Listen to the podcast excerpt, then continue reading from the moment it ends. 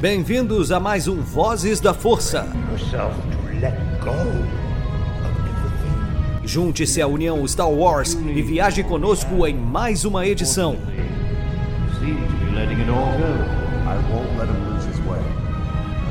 Seja também a fagulha que manterá a chama de Star Wars acesa por muitos anos.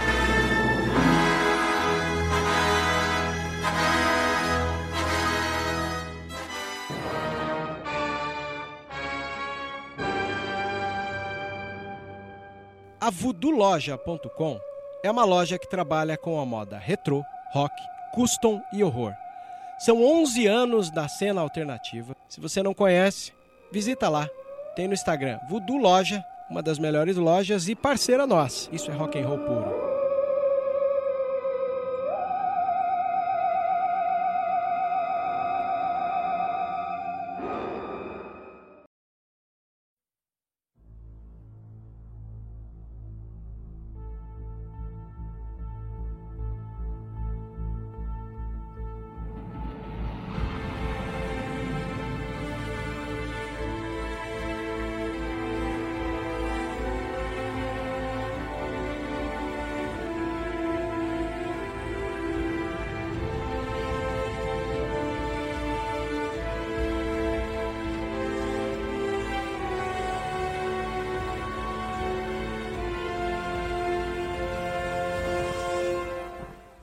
Sejam muito bem-vindos, usuários da Força.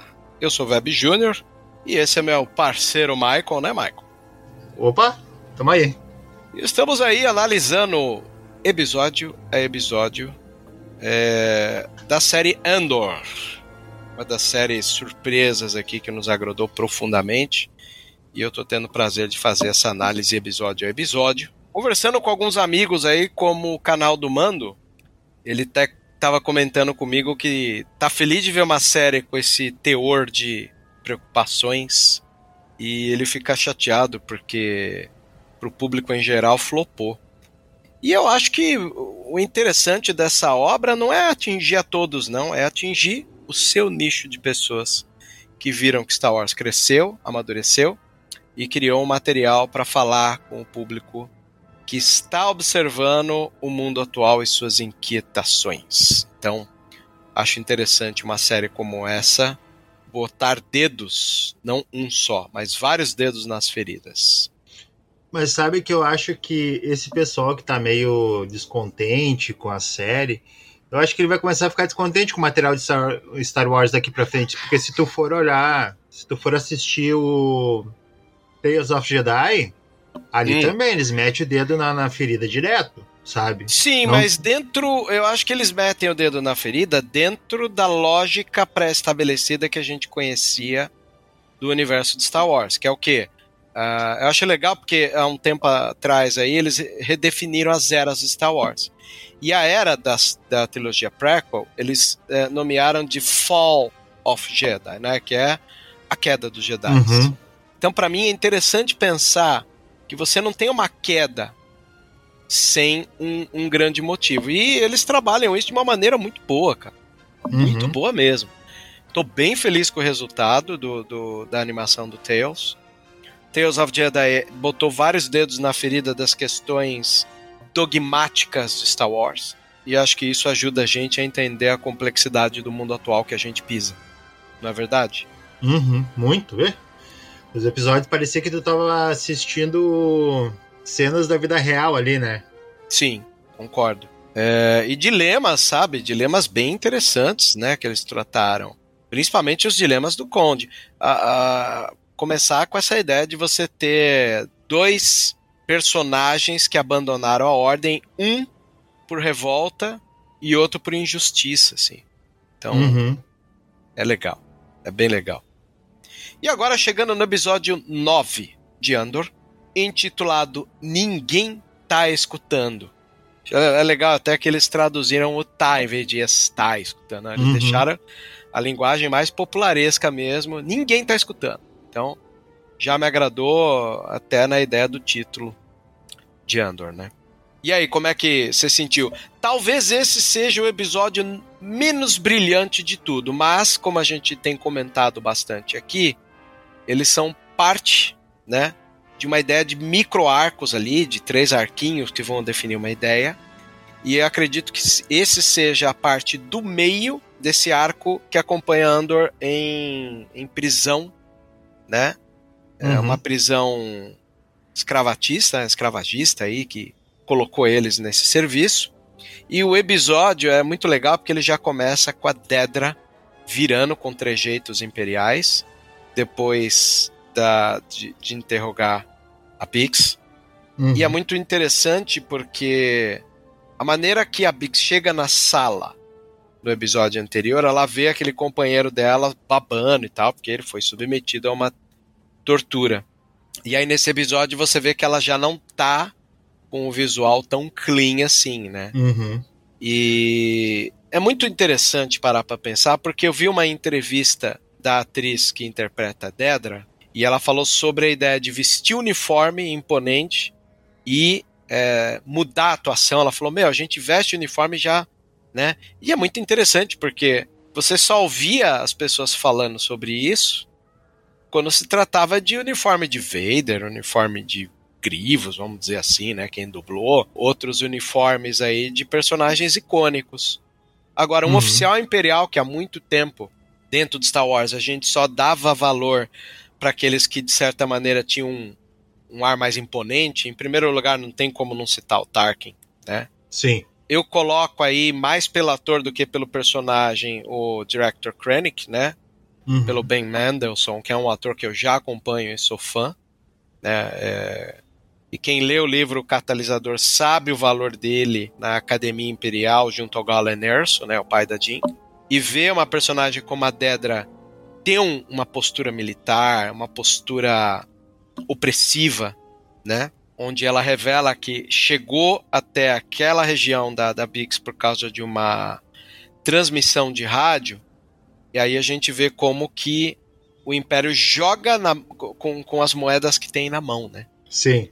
Por mais que o, os insurgentes vão, de repente, fugir pela tangente, dizer que não, é, eles estão sendo observados. Então eu fico imaginando quantas vezes em várias obras audiovisuais a gente não acompanha células insurgentes agindo mais ou menos pelo instinto, por mais que eles sejam fragilizados, que é o que a gente viu naquela célula que o Endor estava no, no planeta Aldani quando eles foram fazer o atentado de roubar o pagamento, né? Uhum. Eles eram meio desarticulados, frágeis, não sabiam direito o que estava fazendo, e o Andor foi lá com toda a expertise para poder ajudar é. o grupo.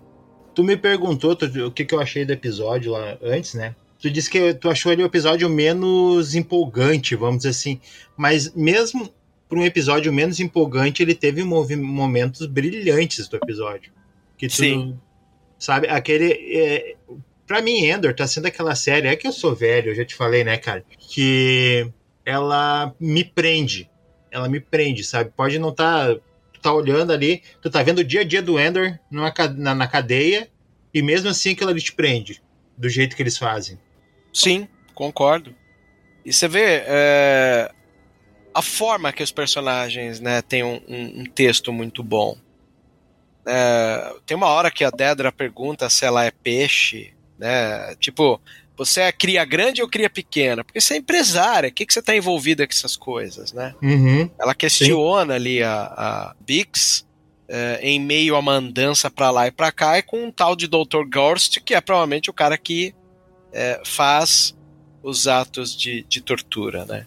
E é muito interessante até a fotografia do local. Porque eles estão ali num, num lugar com pouca iluminação, a personagem da Bix está na, na contraluz só com a luz da janela. Esse ambiente escuro que a Dedra tá, ela rodeia ela, né? Uma, uma perfeita cena de interrogatório, né? Se fossem filmes de espionagem, teria uma luz a pino em cima da Bix ali, né? Pra tu sabe que o filme me lembrou? O quê? O Busca Implacável, que ele acho que é o Busca Implacável 2, não, é o Busca Implacável 1, sim, que o Liam Neeson tá interrogando os caras lá, os albaneses, no, uhum. no porão. Se tu for olhar, é a mesma luz do, nos dois e a mesma movimentação que a Dedra faz, o, o Lianisson faz no filme também. É verdade. Concordo plenamente. É interessante que uh, a iluminação dá o tom da cena. Uhum. Né? E nessa conversa ela entra com o elemento principal para Bix, que é a, a, a, presença de Andor, né? Trazer a presença de Andor nesse diálogo ajuda bastante que a personagem da Dedra contextualize a Bix do porquê ela está ali, né? Até que ela uhum. abandona o posto entregue e a gente volta ali na linha de produção, nos dá uma alusão de que um tempo passou né? Porque o time já está entrosado. É muito engraçado, né? Igual banda. Uma banda quando vai tocar, se os caras não tocam muito bem, não tem entrosamento, você sente que a banda não tá legal. E ali uhum. você tem entrosamento, mas ao mesmo tempo você já tem a fragilidade daquele personagem mais velho, né? Quando ele Sim. reclama da mão. E o grupo age de maneira que eles tentam suprir o fato da mão dele já não tá obedecendo ali, né? É, o, o personagem lá do Andy Sunkers diz que ele só tem mais 40 turnos, né? Tá perto do final, né? Tá perto do final. Uhum. Mas aí entra um grande questionamento, que seria a que custo? Uhum. Você tem um cara que tá a 41 turnos para se livrar, mas ele tá com a vida deteriorada. Né? Ele tá com a insalubridade corroendo a vida dele. Né, o semblante desse personagem é um semblante pesado. Acho que aí entra todos os valores que esse personagem tem, que eu gosto, que é uma das coisas que Andor trabalha bem, que é casar né, essa, a imagem do personagem escolhido e o texto que ele carrega. São os cuidados Sim. que os personagens têm. E eu me lembro muito bem que numa das entrevistas que tinha, foi falado que ah, os, os atores são escolhidos a dedo, temos mais de 100 personagens com texto fluido. Então, quer dizer, cara, é, você pega Obi-Wan, pega Boba Fett, era sempre os mesmos personagens a abrirem a boca e ter texto. Uhum. Esse caso de Andor, você tem personagens que aparecem às vezes em um momento para falar algumas frases que têm um certo efeito e voltam como essa sequência logo em seguida, que é o Dr. Gorn explicando e quase que desenhando para Bix qual é o ofício dele de torturador, né? Sim. Ele descreve para ela ali com detalhes, né, como, de, como é trabalhar com a angústia emocional, o espaço escuro, né? Ou seja, ele já vai mexendo no aparato dele, tentando intimidar ela para que ela abra a boca para falar sobre tudo aquilo que a Dedra tá tentando tirar dela. E a gente sabe sobre Andor, né? Uhum.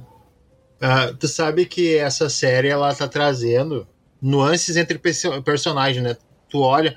Uh, eu, eu, vou fazer um comparativo, não sei se tu assistiu o, o novo filme da, da, Netflix, o Nada de Novo no Front.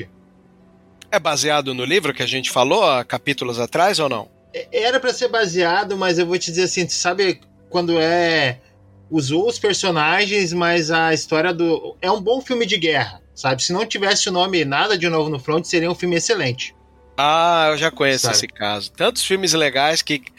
Você sabe um filme que acho que ele poderia ter sido um filme interessante, mas por causa do título ele se perdeu? Foi Bruxa de Blair 2 ou 3, eu não lembro. Ah, era um sim. filme que não era de, de, de found footage. Found footage, para quem não sabe, é material colhido que editado gera um filme semi-documental, assim. Uhum. Era um filme sobre a história da Bruxa de Blair mesmo, né? Eu Sim. fui assistir esse filme na época, falei, caramba, o filme é legal, mas que infelicidade ele carregar o nome de Bruxa de Blair, né? Sim. Que a galera Exato. desliga, né? Dele. Uhum. Pois é, então, uh, nesse filme do Nada de Novo no Front, uh, sem dar spoiler, mas é que eles pegaram os personagens e fizeram estereótipos, sabe? Uh, é aquela coisa, tem o Fortão, tem o cara que é o nerd, papapá, pipipi. Uhum. Não tem que. No, no, no Endor, tu olha, mesmo que se a gente pega o Kemik lá, né, que morreu no. no que era o, o, o, o gurizinho nerd. Ele Sim. não é igual os, o, o estereótipo nerd que a gente vê. É. Sabe? E ali dentro da prisão são vários, são vários personagens, vários prisioneiros, e cada um ali tem sua própria personalidade, se tu for olhar. Sim. Verdade ao mesmo tempo que eu fico imaginando assim quanto é, que essas personalidades plurais naquela empresa barra prisão ela tem que homogeneizar sob é, o mandatário do momento, que é um outro cara que também é enjaulado, que é o personagem da Andy Serkins. Uhum.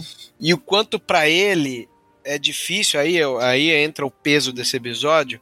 Eu acho que até, embora muita gente possa não ter entendido o valor desse episódio, o grande valor desse episódio é o questionamento de alguém que foi o tempo inteiro é, acreditando que obedecer seria o melhor caminho e ele perdendo a crença, a fé nessa obediência cega.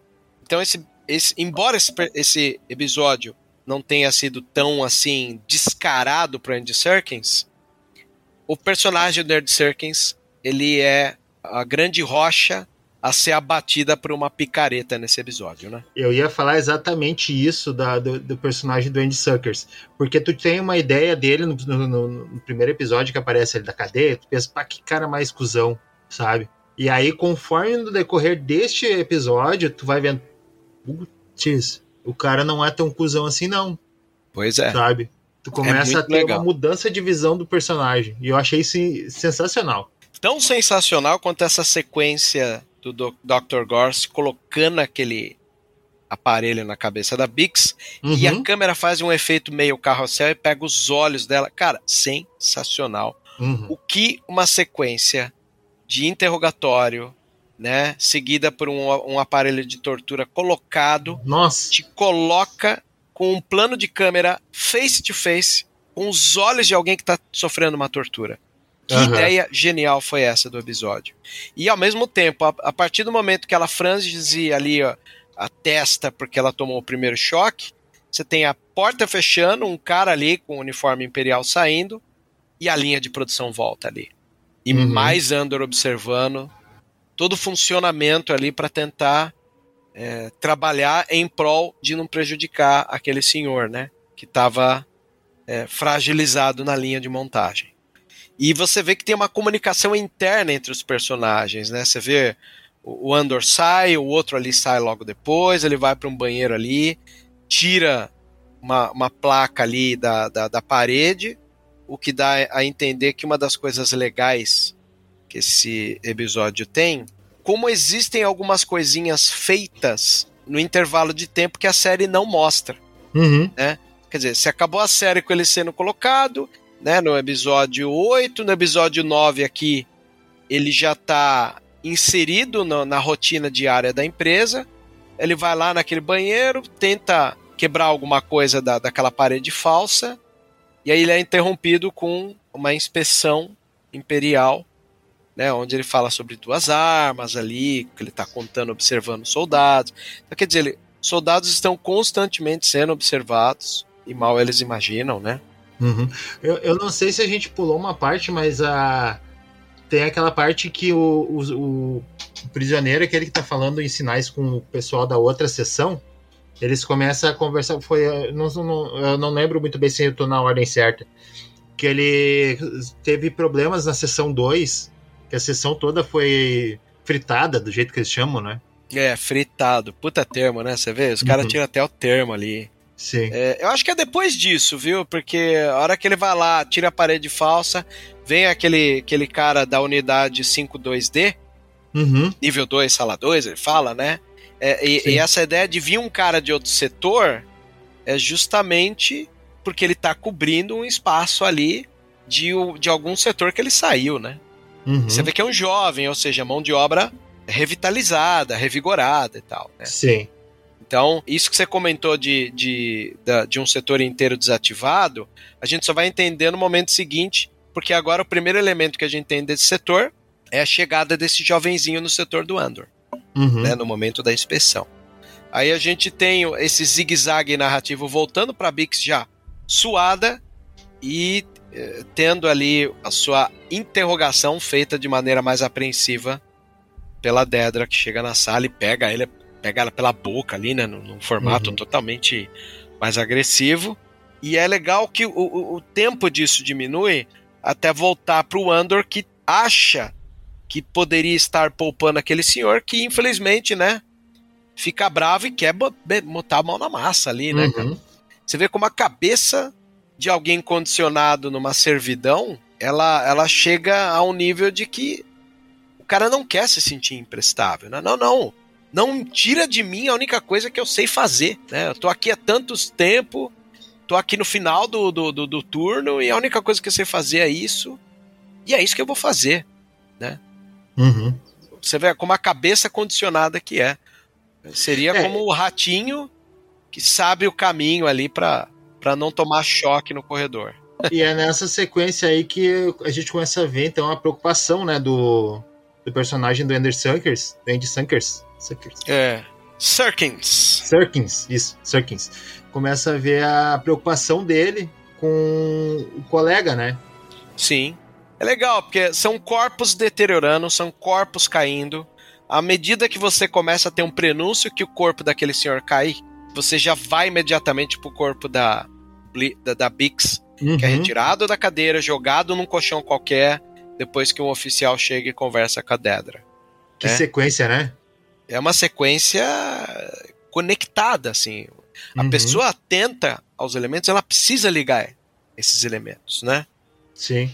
E aí a gente já tem novamente a beleza do Senado, né? Com a Mon Mothma falando. Ah, que cena que Sobre- dói também essa aí, né? Cara, ela constantemente ela tenta alertar o povo, né? Uhum. E ela vê o como no Senado ela tá fadada a não mudar muita coisa pelas vias políticas limpas.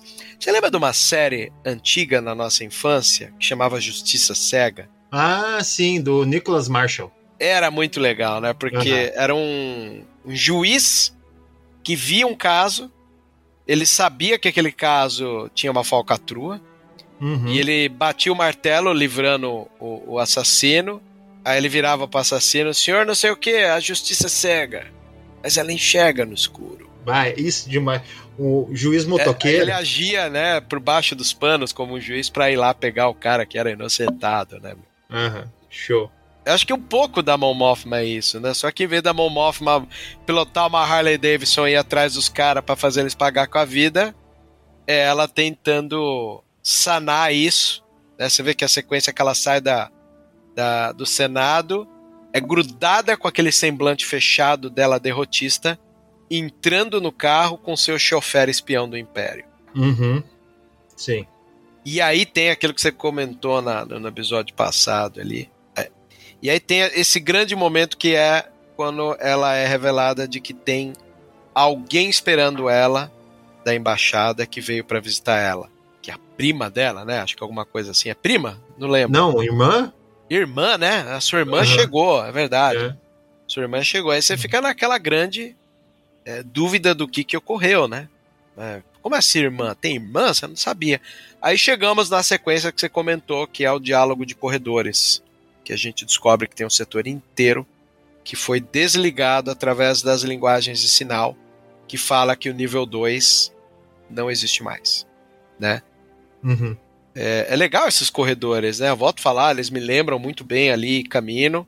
São corredores de vidro. Você tem um- alguma chuva constante ou a água do resfriamento caindo, né? E ali o, o- a- essa tentativa de diálogo entre corredores, ela é atrapalhada ali com eles caindo na real do que está acontecendo Uhum. o personagem do Ed Serkis tentando colocar ordem e, mais uma vez, um prenúncio daquele senhorzinho é, falando que tá bem, né? Nitidamente. Aí é legal porque quem vê o episódio pela segunda vez nota que o senhor não tá bem. Sim. Essa sequência ela é travada por diversas cargas dramáticas. É onde mesmo. o que me chama a atenção, primeiro, é um personagem do Circus que com certeza ele já deve ter visto essas conversas da Rádio Peão de sinais, mas fez vista grossa. Ao mesmo tempo que a gente vai notando naquele senhorzinho um olhar de quem não tá bem.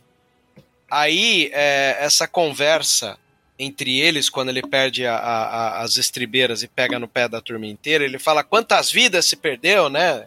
Para que as palavras que vocês têm cheguem no corredor. É uma conversa bem, bem poderosa. E na hora que eles estão conversando, de repente, toca aquele alarme e todos põem a mão na cabeça. Sabe que me lembra daquele papo que a gente tá falando outro dia? Da época da nossa juventude que a gente ia pra shows de banda, balada, e tá na rua, mão na cabeça, já, opa, você nem nem questione olhar pro lado, já põe as mãos atrás da cabeça. É, cara, porque você não sabe de onde eles vinham e tal, o que, que eles podiam fazer.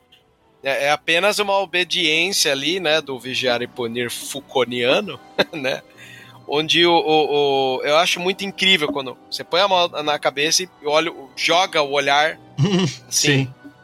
para qualquer coisa, assim, né? Você joga um olhar para qualquer lado, na verdade. Nem pensa, né? Me, me, chama muita atenção esse, esse momento aí. E é o que acontece, né? Ele, ele, ele, ele perde as estribeiras, fala com o grupo, e é aí que você tem esse segundo momento do personagem do Circus em chamar a atenção do grupo de que Uhum. eles estão se expondo demais. Principalmente porque nesse diálogo de sinais é revelado que eles estão com um setor a menos. Sem nenhuma explicação do que, quem, como. Simplesmente um setor a menos. Justificando aquele momento que um dos funcionários chega ali. Essa sequência aí mostra como a vida é descartável para eles, né? Sim. Que eles não estão nem aí, eles simplesmente pegam e se descartam É, o setor como- inteiro. Como, né? Mão de obra não deu? Tá bom, então tchau. É um, é um grande tchau ali, né? Do tipo, não presta, não, não- mão de obra não consegue. Então, descartável. Descartou ali na hora, né?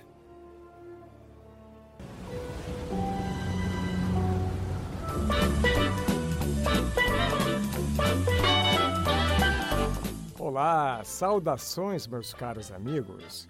Enquanto Anakin e Ahsoka saem em missão, juntem-se a mim para tomar um drink e ouvir mais uma edição do Vozes da Força.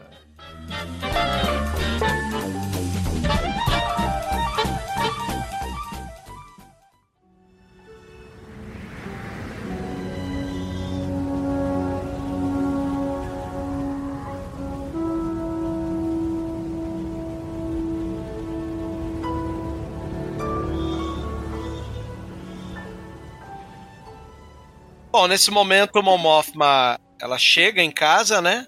E aí a gente vê é, como um elemento surpresa uma profundidade de campo da filha da Mon Mothma e Vel, Uhum. a nossa querida lutadora, batalhadora, insurgente Vel, se revela como irmã da Mon Mothma, ali trazendo uma, uma roupa para a filha da Mon Mothma, né? E aí ó, rola o diálogo entre as duas sobre graus de envolvimento aqui, né, entre quem está envolvido até o talo ou não com os rebeldes, né? A série tá E a trazendo o tempo tem uma todo. puta postura, né, cara? Sim, sim. A série tá trazendo o tempo todo essa questão de que não é só uma, não há só uma maneira de lutar, né? Porque Sim. a- aí, mesmo na mesma família, a gente tem, então, a que suja as mãos e a que fica nos bastidores.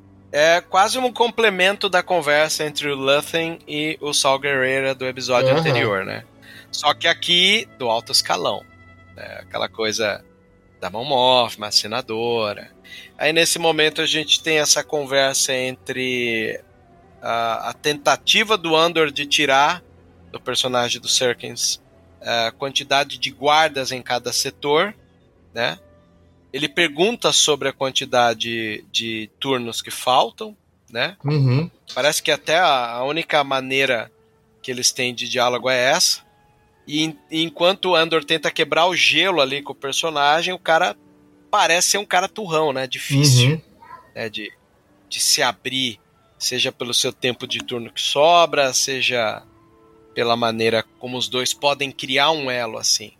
E aí eu acho interessante sobre quando o Andor fala sobre a importância de ouvir, né? Uhum. E o Andor fala uma frase muito foda, né? A gente é mais barato do que droid. É cara. verdade. Ele- Cara, pensa, Star Wars é uma série que tem um monte de droid vagabundo, enferrujado, que só faz aquilo que de praxe, né? Uhum. Aí o Andor vai lá e fala que a gente é mais fácil, mais barato do que droid, cara. É, se a gente for trazer pro, pra nossa pra vida real de novo, a gente tem a questão do. Como lá eles estão escravizados, nós temos a questão do- da, da época da, da escravidão, onde um ser humano valia menos que um burro de carga, né? É, concordo. E aí, ah, nesse momento, o Andor é, tenta cobrar ali uma resposta e não tem da quantidade de guardas da qual cara abandona ele. Nesse momento, o... nós temos mais uma reunião da alto escalão ali da, da, do Biro de Segurança do Império. E aí a Dedra trazendo um pouco do feedback dela, desse interrogatório que ela fez com os insurgentes no local. E principalmente sobre Ferex, né? Uhum. O grande grão, a grande semente da, da rebelião presente aqui. Essa conversa entre eles ali, é, se eu não me engano, dessa vez sem o, o, o personagem do, do alto escalão, temos ali só o chefe local deles, né? Uhum. E no momento que ele pode pegar a Dedra no, no, no, num vacilo, um funcionário ali de trás tira, né? Levanta-se ali para dar o suporte para Dedra. Você sentiu que aquilo foi um suporte? Sentiu que aquilo. Eu tenho sempre uma dúvida às vezes quando se trata de Império. Eu nunca sei quando alguém está ajudando seu irmão Imperial ou está cavando ali a oportunidade pois é, parece que é uma, uma oportunidade de dar uma rasteira, né? Sei lá. É, pois é. E nesse conver nessa conversa é interessante porque você vê que a Dedra se sente um pouco melhor porque ela não tem a presença do Will Laren lá, que é um alto escalão e intimida os imperiais, mas fala ali sobre uma aparência de Andor, Uhum. né?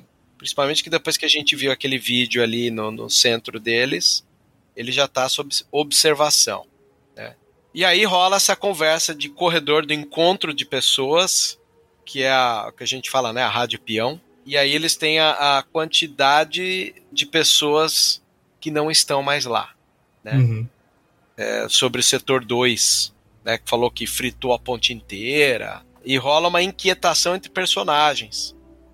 Aí você tem o nosso personagem, o Nancy Serkins, que é quase um chefe de setor, tendo ali uma resposta de um outro personagem, até um ator preto, que tá ali é, tentando conversar. De novo, eles são interrompidos né, pelo alarme que coloca eles com a mão na cabeça, e no momento que eles, que eles iam ter ali uma conversa, perde-se o controle ali, né, o personagem.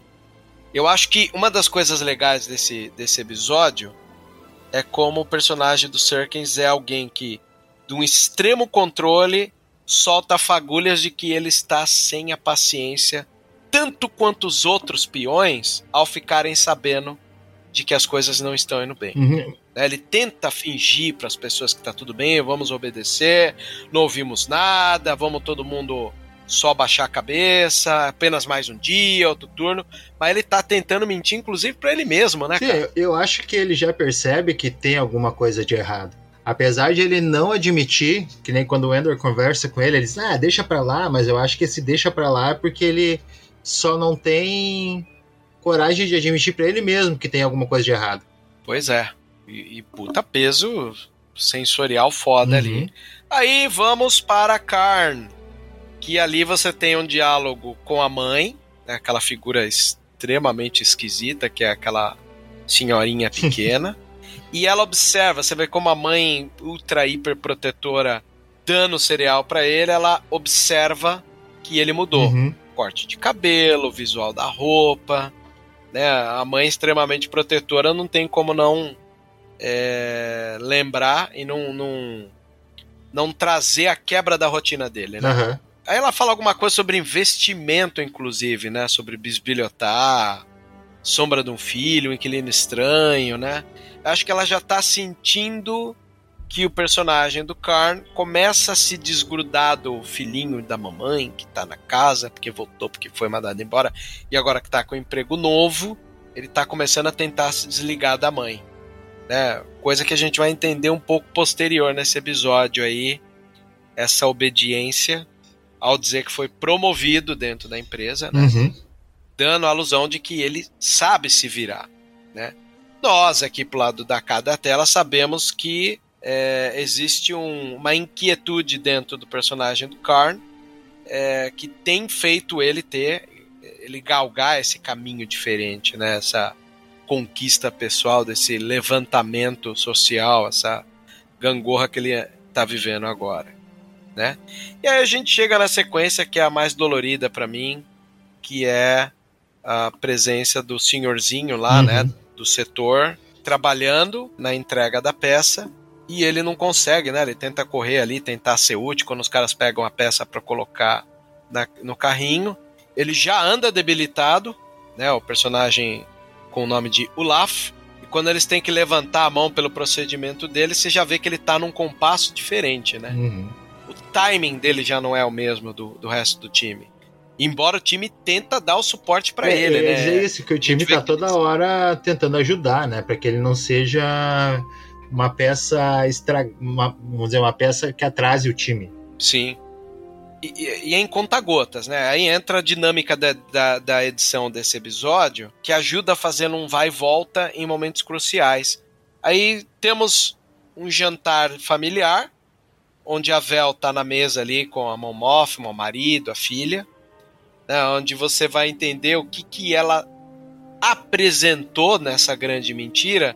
E ela fala sobre peregrinação, não sei se você Uhum. lembra.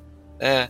Muito legal imaginar quais mentiras são contadas, né? O que liga também com o episódio aquele lá de, de Aldani, né? Porque, querendo ou não, eles estavam numa peregrinação, né? É, não deixa de ser diferente.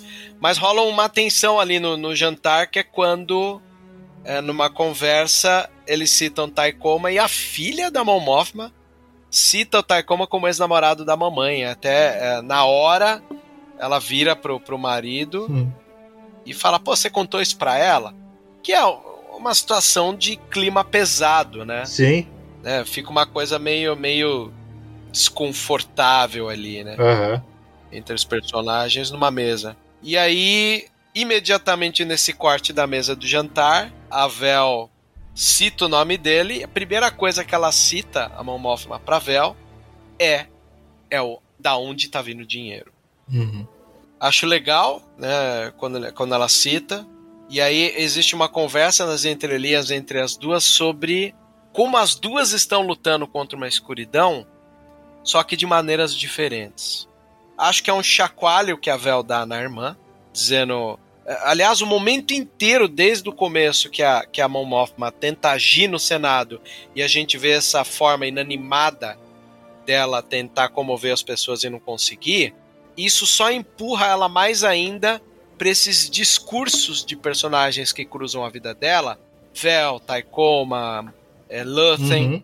que cobram dela uma atitude um pouco mais agressiva, né? uma atitude mais, como posso dizer, substancial para uma mudança é, de cenário em que vivem. Né? Voltamos para Vel, já, voltamos para Bix em um único close da janela para ela toda esgualepada.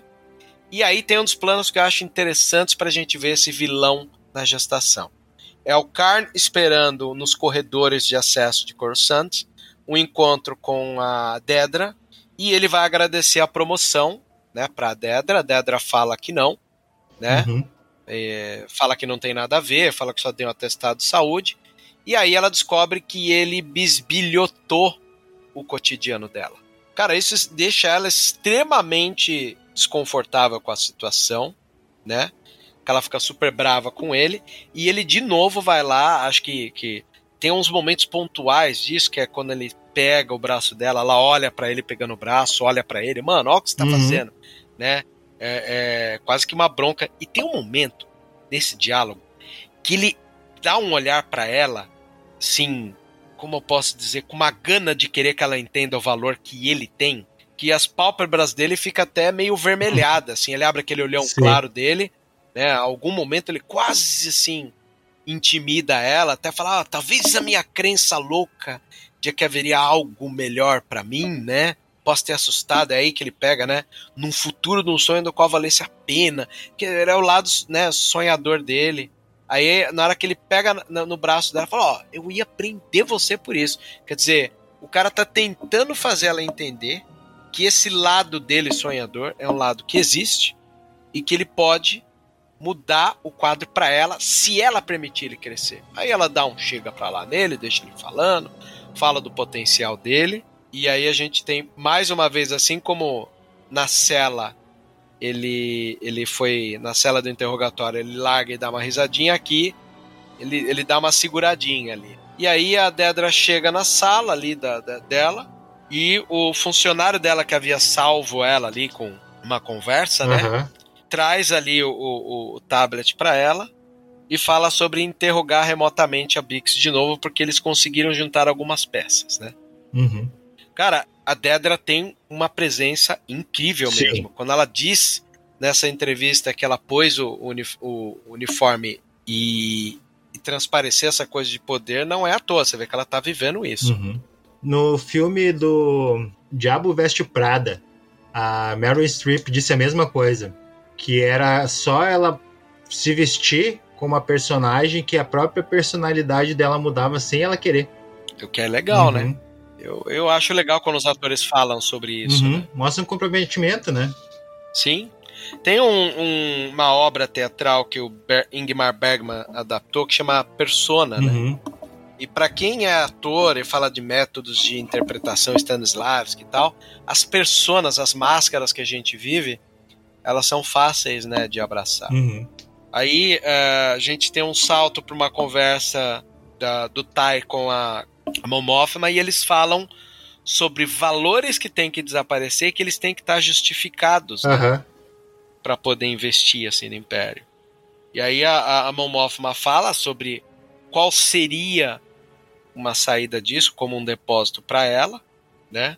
Na verdade, o que eles estão tentando é transportar esse elefante branco da sala até a cozinha sem que ele soe diferente aos olhos do Império, Sim. né? Que monitora tudo e todos, inclusive as movimentações financeiras, né? Uhum. É legal que o Tai fala de carteira de negócios, sobre movimentação de Chandrila, de alguém que tenha um, um- um potencial para isso. E eles citam, né, um, um personagem que não é banqueiro, que é um bandido e que pode ter um valor ali para essa esse primeiro avanço financeiro que eles precisam ter. Aí ela até comenta, ó, 400 mil desaparecidos na mão de uma senadora, o que, que isso pode transparecer para as pessoas, né? Esse personagem que eles citam já apareceu em outras obras? Não que eu saiba. É o nosso expert aí de sacar os nomes. Ah, é. É, É o o É o JP. Mas vamos colocar aqui, por que não, né? Uhum. A gente tem como levantar aqui alguns nomes. Davo, vamos ver isso daí agora. Porque aqui não tem como a gente deixar essa conversa para depois, Uhum. né? Davo Skuldon. Vamos ver aqui como fica. Porque quando eles falam dele, eh, eh, eles falam como se ele tivesse uma grande importância. Daí por isso que eu pensei, talvez o cara tenha já tenha aparecido em outras obras, né? Não, só apareceu em Andor, segundo nossa Wikipedia. Hum, Davos Skudon é um banqueiro homem uhum. com péssima reputação de Chandrila, né? E foi aqui uma dica do próprio Taikoma, né, para Mon Mothma. Aliás, uma das coisas que eu gosto é poder trazer, né? O Taikoma aconselhou a Mon Mothma a se encontrar com o Skudon se ela realmente quiser justificar esse desaparecimento de 400 mil créditos. Né, o Skudon poderia ter sido capaz de fornecer a ela o empréstimo que ela precisava. Ele só teve suas menções nesse episódio, Hum. que é Ninguém Tá Ouvindo. Aliás, que nome, né, de episódio. Muito bom. Genial. E, a- e o Andrew gritando na, na, na sala, ninguém tá ouvindo lá no, nas celas, né? Sim. É uma hora da, da- um dos desses diálogos que ele tenta ter e acordar ali a- o setor dele, né? Mas é legal, porque o Taikoma já canta bola da onde é que pode ser essa grana é, ser tirada. E aí a gente tem período de segurança do Império. De novo, uma reunião mais intimista. Aí a gente vê que tem o chefe dela e a Dedra e mais um ou dois ali pessoas. Não sei se eles, eles estão, parece que numa pré-reunião, né?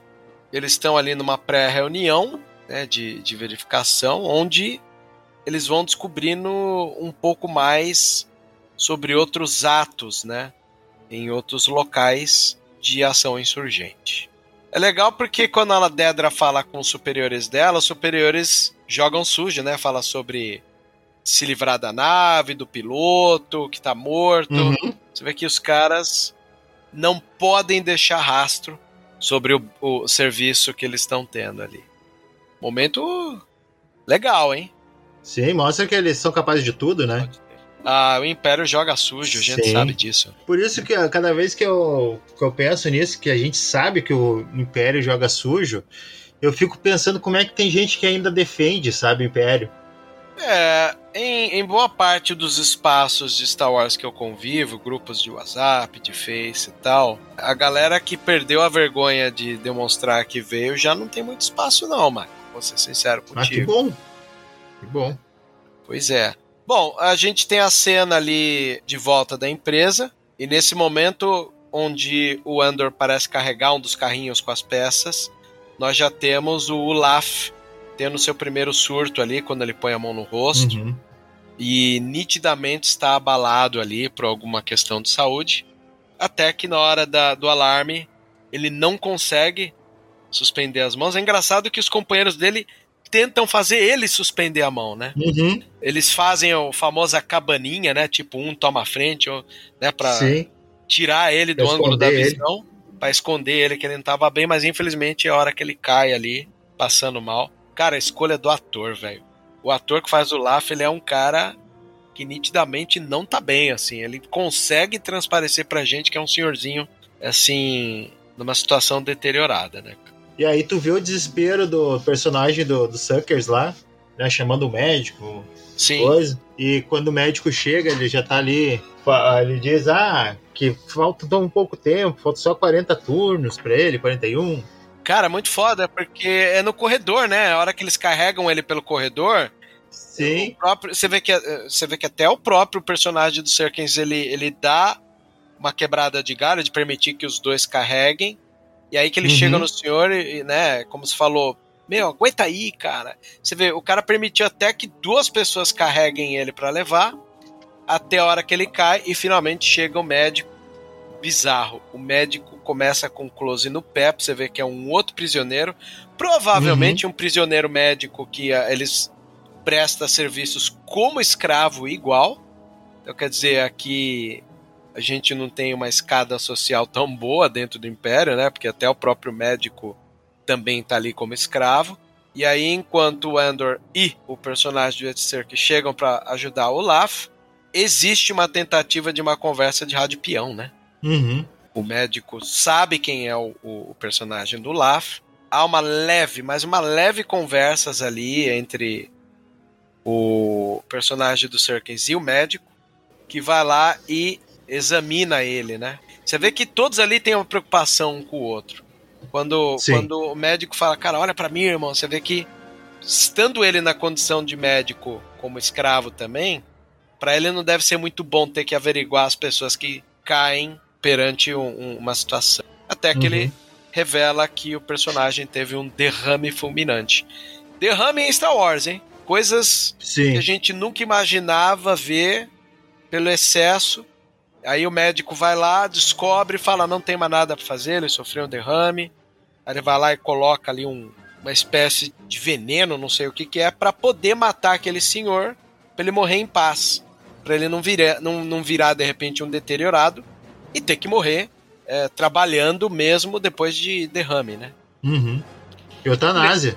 E uma eutanásia, com certeza. Você Uhum. vê, o cara tava poupando. E aí é a hora que o Andor, no momento crucial, vai lá e pergunta do tal setor 2 que sumiu. E aí o cara olha pro chefe dele e fala, mano, segura os teus aí, hein? E cara, quando ele dá a injeção no braço, a gente vê o Laf tendo ali os seus últimos suspiros. E se entrega ali. Morreu trabalhando, meu amigo. Morreu trabalhando. Que Morreu metáfora, hein? trabalhando. A passos, dias da sua Uhum. dispensa. Quer dizer, da sua. Como é que eu posso te dizer? Sua liberdade, né? Em aspas. aí. Não, mas é, é que assim. A, a gente não chegou ainda, mas não é bem a dispensa, né? É. Não é bem a dispensa. No final a gente sabe que não. Só pretensa de, de dispensa. Aí a gente tem um momento surpresa pra mim, que é quando o personagem do Ed Serkis vai lá e pergunta ele mesmo pro médico. Cara, o que Uhum. que aconteceu com o setor 2? Foi um erro. Um homem foi libertado no 4, voltou para o 2 no dia seguinte, que é aquele personagem que a gente vê no episódio chegando, né, no começo. Uhum. A notícia se espalhou pelo andar, então mataram todos eles, né? Cara, é muito legal porque essa, essa conversa é falada em segundos. O guarda imperial nota que eles não podem conversar até que o Andor entendeu essa conversa e fala: ninguém sai daqui, né? Aí o cara Uhum. falou: agora não. Então quer dizer, não adianta você contar os seus dias, né? Não. Alguma coisa vai ali acontecer para você acabar seus dias de prestação de serviço escravo e você vai ficar ali ainda. Aí entra o momento crucial ali que é o Andor perguntando a pergunta que ele tem feito o episódio inteiro: quantos guardas por, por andar? Aí o Andy não nem sem pestanejar, nunca mais que 12. Cara, lindo isso no episódio. Até a maneira como ele escolhem acabar com o episódio, né, dirigido Uhum. pelo Toby Hines novamente, é o personagem do Andy Serkis cedendo pra falar qual é a quantidade de guardas por andar. Fudido, cara. Muito. E pra mim, eu acho que aí que acende a, a chama da- da- dos rebeldes no, no Endor, sabe? Hum, Porque aí ele vê que, que o Império joga sujo, que ele já sabia, né? Mas até onde eles são capazes de ir. até onde eles são capazes. Até onde eles são capazes de ir pra, sabe? Ao ponto de, de a vida não importar pra eles. Uhum. Baita gente não episódio, viu mais o manifesto, né? Não vimos mais o manifesto porque provavelmente ele deve estar naquele aquela caixinha que tem arma que tá no chuveiro daquela amante dele. Eu acho que deve estar ali. Não sei. Ah, pode ser. né? Hum. E a gente sabe que é, ao sair desse empresa prisão é o que vai acabar ajudando ele a sentar para ler aquele manifesto de cabo a rabo. Pelo menos é o que Uhum. eu acho. É uma Eu maneira também. dele ler algo organizado por um nerd ali para tentar ter os seus primeiros atos. Uhum. Cara, gostei muito do episódio, como eu disse, ele não é. Talvez ele seja o menos brilhante porque ele é um episódio de transição entre a chegada da, da, da prisão empresa até a saída da prisão empresa, que eu quero acreditar que ocorra agora no episódio 10. Dez. Aí, como a gente fala que os episódios têm sempre um arquinho de três, então o 10 fecha a prisão e ao mesmo tempo abre algo que vai se encerrar parcialmente no 12, Uhum. encerrando a primeira temporada. Tô bem feliz, viu, cara? Eu também. Tô gostando bastante da série. E que nem eu disse, mesmo sendo um episódio mais, vamos dizer, parado, não, nem, nem- não foi parado, não foi um episódio parado, porque teve a, trama. Eu acho que todo episódio que a trama anda, a gente não pode dizer que ele é parado, sabe? Sim, Mas é que, como eu disse, sempre tem seus momentos de brilhantes, né? sim, Nessa. Endor não decepciona. não mesmo. Tô bem feliz. Volto a dizer, endosso aqui. Os caminhos que a série tem tomado são caminhos de quem queria saber esses meandros da célula rebelde dando um fôlego, um espaço, uma vida, um respiro para os personagens. Não é não? Uhum, é isso aí. Então é isso daí. Um prazer estar aqui analisando contigo. Um prazer imaginar Prazer é que tem pessoas aí também acompanhando a gente nessa descoberta episódio a episódio. Então, Uhum, ouvinte, é sempre um prazer ter você conosco, tá bom? Nos certo. despedimos, né, Maicon? Agradecer. Uhum. Você quer fazer algum comentário final, algum, alguma observação? Não, pra mim tá. Fechou completo. Então, maravilha. Vamos aguardar os próximos passos de Andor e espero que bota a empresa inteira pro chão. tá quase um filme outubro do, do Sergei Eisenstein, né? Pra quem não sabe, Pois é. o- os filmes da, da- dos russos, né?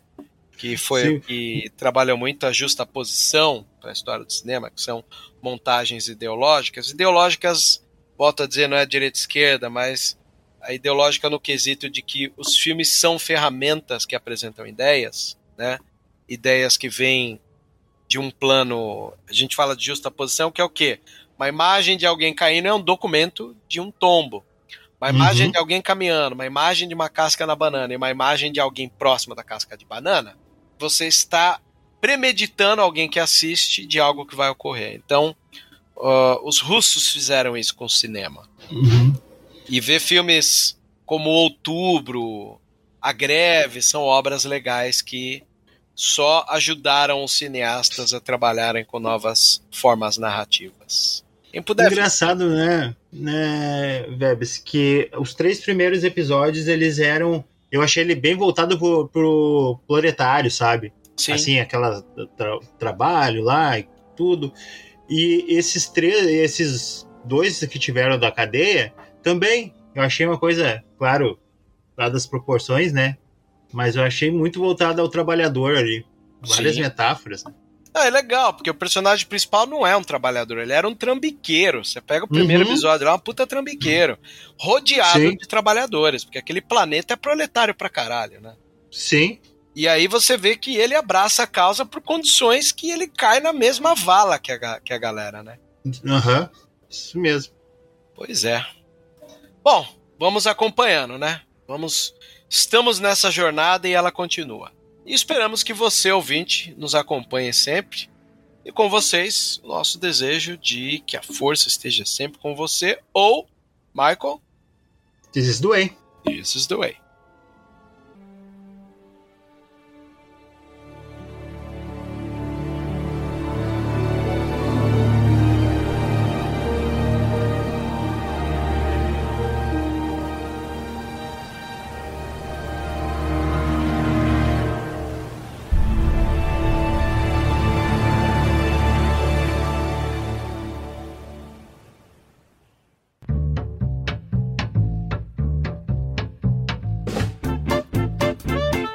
Você ouviu e vivenciou Vozes da Força. Por hoje é só. E que a força esteja com você sempre. Aqui é o comandante Paul Dameron desligando.